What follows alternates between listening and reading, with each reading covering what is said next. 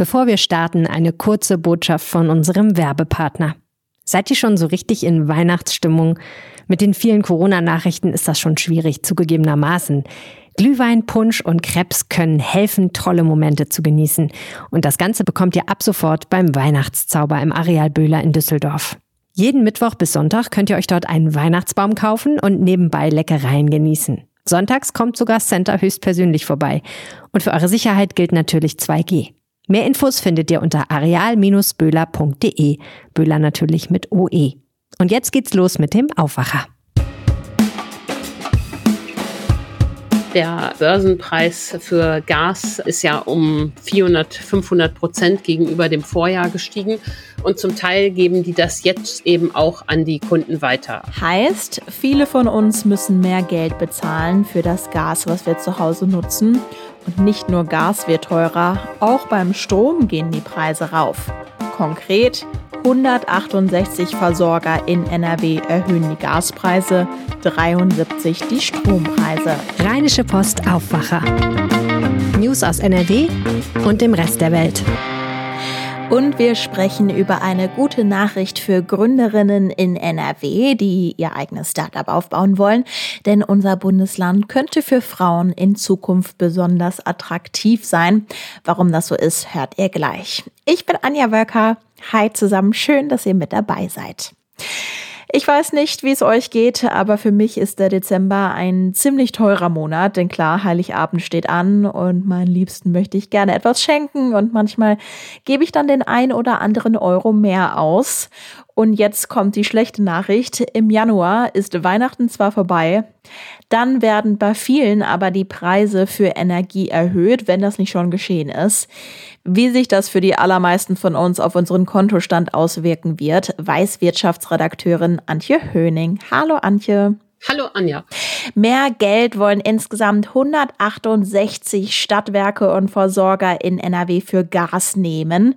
Ich weiß nicht, wie viele Versorger es grundsätzlich bei uns gibt, aber mein Gefühl ist, trifft es nicht dann am Ende fast jeden hier im Bundesland? Ja, gerade beim Thema Gas treffen die Preiserhöhungen die Kunden auf breiter Front. Der Markt ist ja ganz aus dem Ruder geraten.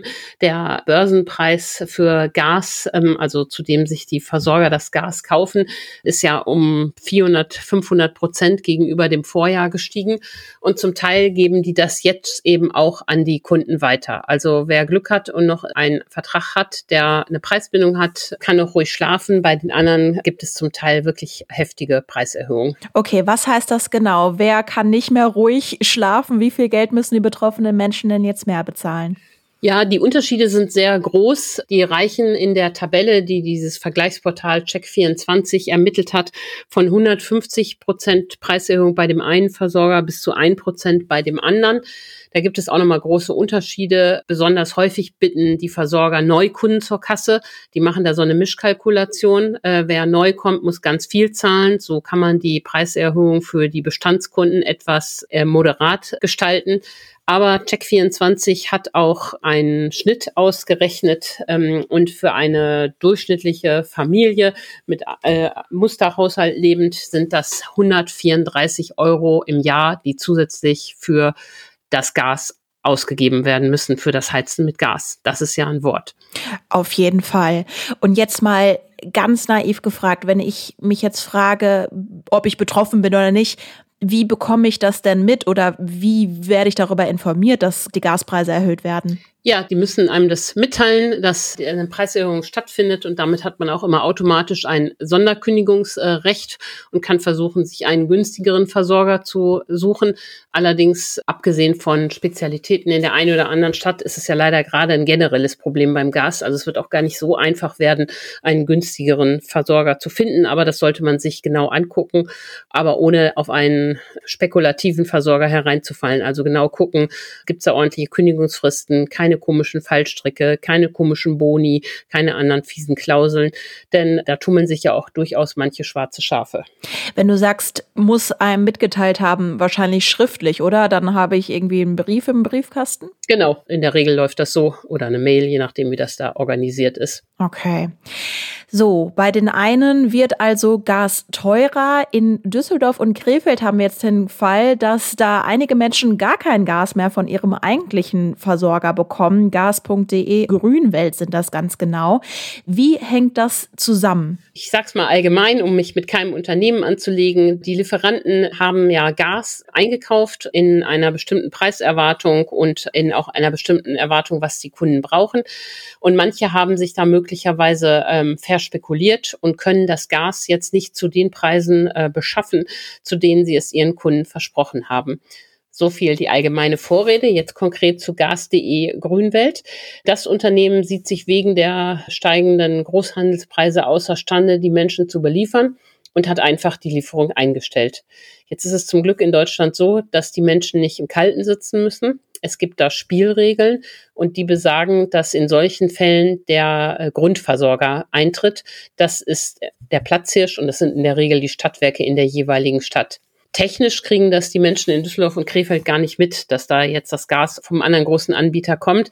Aber diese Menschen sind ja auch informiert worden und müssen sich jetzt einen neuen Vertrag suchen oder bleiben bei der Grundversorgung äh, bei den Stadtwerken Düsseldorf und Krefeld. Und Gas.de ist auch nicht der einzige Anbieter. Es hat in, im Vorfeld schon mindestens zwei andere Anbieter gegeben, die da ebenfalls die Grätsche gemacht haben ja, die haben nicht gut eingekauft und konnten deshalb ihre Versprechen nicht halten. Mm, ja, gut, dass es zumindest diese Regelung gibt, dass wir nicht uns dicke Pullis dann anziehen müssen, wenn es äh, ja dazu kommt. Kommen wir mal zum Strom. Das ist quasi äh, der zweite große Punkt. Da sieht es nämlich nicht viel besser aus. 73 Versorger wollen hier mehr Geld haben. Auf was für ein Plus kommen wir da am Ende? Ja, Strom wird ja schon seit langem viel teurer, obwohl die Großhandelssituation ja ähm, ganz anders aussieht. Und auch hier müssen die ähm, Kunden also sich auf saftige Rechnungen einstellen. Da könnte das insgesamt sogar noch teurer werden. 219 Euro zusätzlich im Jahr könnte das kosten. Im Schnitt ergab die Auswertung von Check24. Das ist ja nun auch ein Ding. Und was viele Menschen gar nicht verstehen äh, werden, eigentlich sollte Strom ja günstiger werden. Die EEG-Umlage wird ja drastisch reduziert im neuen Jahr, aber das geben die Versorger äh, nicht weiter, weil sie auf ihre Marge blicken oder auch, ähm, was natürlich auch eine viel größere Rolle angesichts des Wettbewerbs spielt, weil sie einfach selber so hohe ähm, Beschaffungskosten haben. Die Nachfrage weltweit ist stark gestiegen. Das ist das eine Thema. Und hinzu kommt, dass für die CO2-Emissionen jetzt Abgaben gezahlt werden, die voll durchschlagen und die sich im nächsten Jahr auch noch einmal erhöhen werden. Mhm. Ja, nächstes Jahr sagst du jetzt gerade, lass uns das Ganze mal einordnen. Warum ist es jetzt aktuell so, dass Strom und Gas so viel teurer werden und wie wird es denn da in Zukunft weitergehen?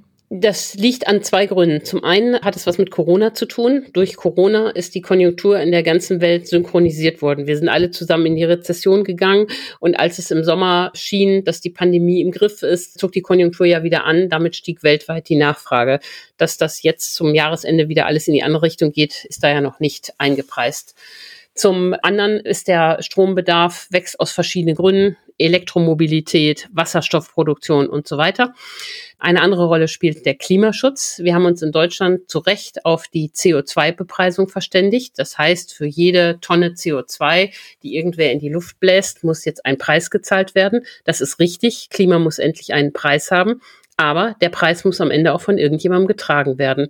Und leider hat die alte große Koalition äh, mit Blick auf die Mieter beschlossen, dass die Kosten für die CO2-Bepreisung alleine auf die Mieter gehen. Das will die Ampel nun ändern und da ist sie auch gut beraten. Denn wenn wir Klimaschutz in der Wohnung machen wollen, brauchen wir beides. Vernünftige Mieter, die das Geld nicht zum Fenster rauswerfen, aber natürlich auch ein Vermieter, der für eine ordentliche Heizung und eine ordentliche Dämmung sorgt. Also zusammengefasst, die Preise werden weiter steigen. Politisch muss noch einiges geschehen, um das in ökonomisch und sozial sinnvollen Bahnen zu halten. Ja, dass wir dann auch als Mieter entlastet werden in Zukunft. Genau. Alles klar. Ganz herzlichen Dank dir, Antje, für die Infos zu Strom und Gas, was beides teurer wird. Vielen Dank, Anja. Wir haben es gestern ausführlich im Aufwacher besprochen. Die Ära Merkel ist vorbei. Olaf Scholz ist jetzt ganz offiziell am Werk. Vor der Wahl wurde ja immer wieder darüber diskutiert, ob es ein eigenes Digitalministerium geben soll. Das gibt es zwar nicht. Digitale Themen stehen natürlich trotzdem auf der Agenda. Und jetzt schauen wir mal, was da in den Startlöchern steht und was für Neuerungen vielleicht auch schon für NRW in Sicht sind. Davon kann uns Wirtschaftsredakteur Florian Rinke erzählen. Hallo Florian. Hallo Anja.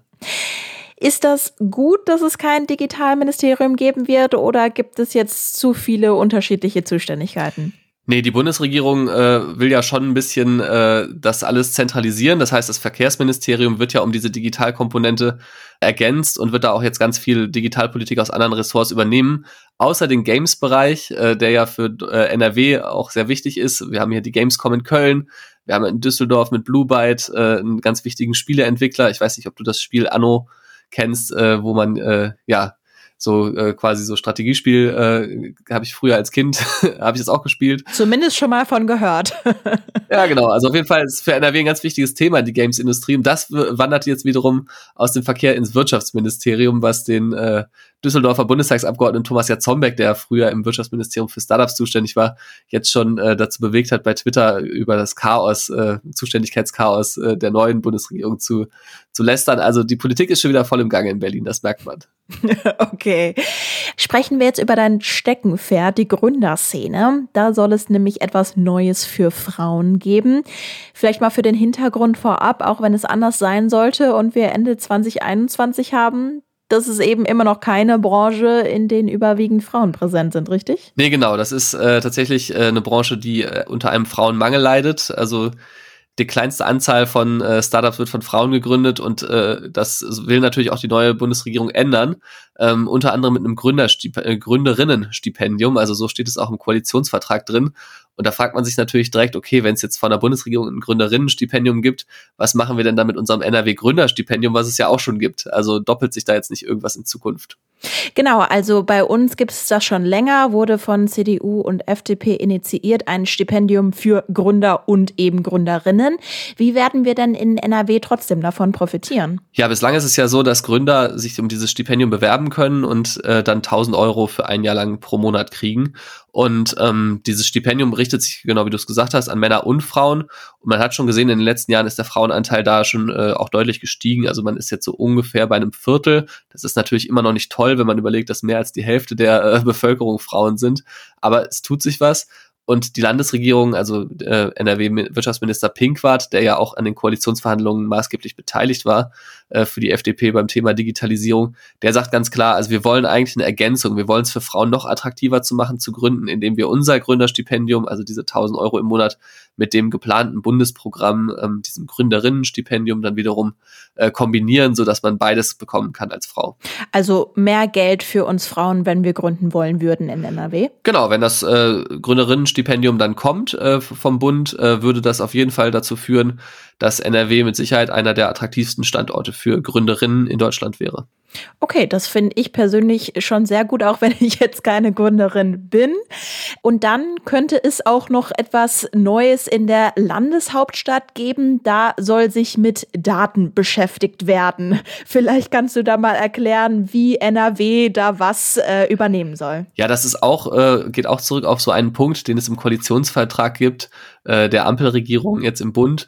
Zwar ist da von einem Dateninstitut die Rede. Das heißt, es ist ja so ein riesiges Thema immer, wem gehören die Daten, die im Internet oder in der digitalen Welt erzeugt werden? Wie kommt man an die Daten? Wie kann man mit denen arbeiten? Und äh, dieses Dateninstitut soll beispielsweise über Lizenzmodelle und sowas sich Gedanken machen. Und äh, genau, und äh, Pinkwart, äh, der Wirtschaftsminister von NRW, der wiederum im Bund mitverhandelt hat, der sagt, das wäre natürlich super, wenn auch NRW davon profitieren könnte und hat jetzt schon mal Gespräche mit der Heinrich-Heine-Universität in Düsseldorf geführt, ob man sich nicht beispielsweise schon mal um einen Lehrstuhl für Datenrecht äh, kümmert, also dass man den aufbaut, so dass man dann vielleicht, wenn es um dieses Dateninstitut geht, auch da ähm, auch als NRW, als Standort ähm, gewisse Chancen hat, da mitzumischen. Also, dass wir quasi bei uns in NRW gewisse Expertise haben, die wir dann diesem Dateninstitut liefern können? Genau, zum Beispiel, ja. Alles klar. Dann ganz herzlichen Dank dir, Florian, für die Infos zu den digitalen Neuerungen, die da in Sicht sind. Ja, gerne. Und diese Meldungen könnt ihr heute im Blick behalten. Im Bundestag geht es heute um weitere Corona-Maßnahmen. Am Morgen wird unter anderem über eine Impfpflicht für Personal in Kliniken oder Pflegeheimen beraten. Bei der gestrigen Gipfelrunde mit Bundeskanzler Olaf Scholz hatten die Regierungschefs der Länder noch Klärungsbedarf bei der geplanten Impfpflicht angekündigt. Hintergrund sind Unstimmigkeiten im Zeitplan für die allgemeine und die einrichtungsbezogene Impfpflicht. Das NRW-Verkehrsministerium hat für die nächsten Tage Schwerpunktkontrollen zur 3G-Regelung in Bussen und Bahnen angekündigt. Bei der Aktion soll mit der Unterstützung der Bundespolizei und den Ordnungsämtern der Kommunen Fahrgäste kontrolliert werden und geprüft werden, ob sie geimpft, genesen oder getestet sind. Die Grünen in NRW stellen sich heute für die Landtagswahl im nächsten Jahr auf. In Siegen startet die Landesdelegiertenkonferenz. Drei Tage wird unter anderem über das Landtagswahlprogramm diskutiert. Außerdem soll die Landesliste aufgestellt werden. Schon jetzt ist die Grünen-Vorsitzende Mona Neubauer als Spitzenkandidatin nominiert. Das Wetter hat heute leider nur viele Wolken zu bieten. Hier und da kommt Regen runter. Schneeregen ist auch mal drin. Im Bergland und in der Eifel fällt Schnee. Am Samstag gibt es erstmal viele Wolken. Im Süden von NRW kommt Regen runter, im Bergland Schnee. Im Tagesverlauf lockert es aber an vielen Stellen auf. 6 Grad sind maximal drin. Habt jetzt einen entspannten Freitag und startet gut in euer Wochenende. Bis dann. Mehr Nachrichten aus NRW gibt's jederzeit auf RP Online. rp-online.de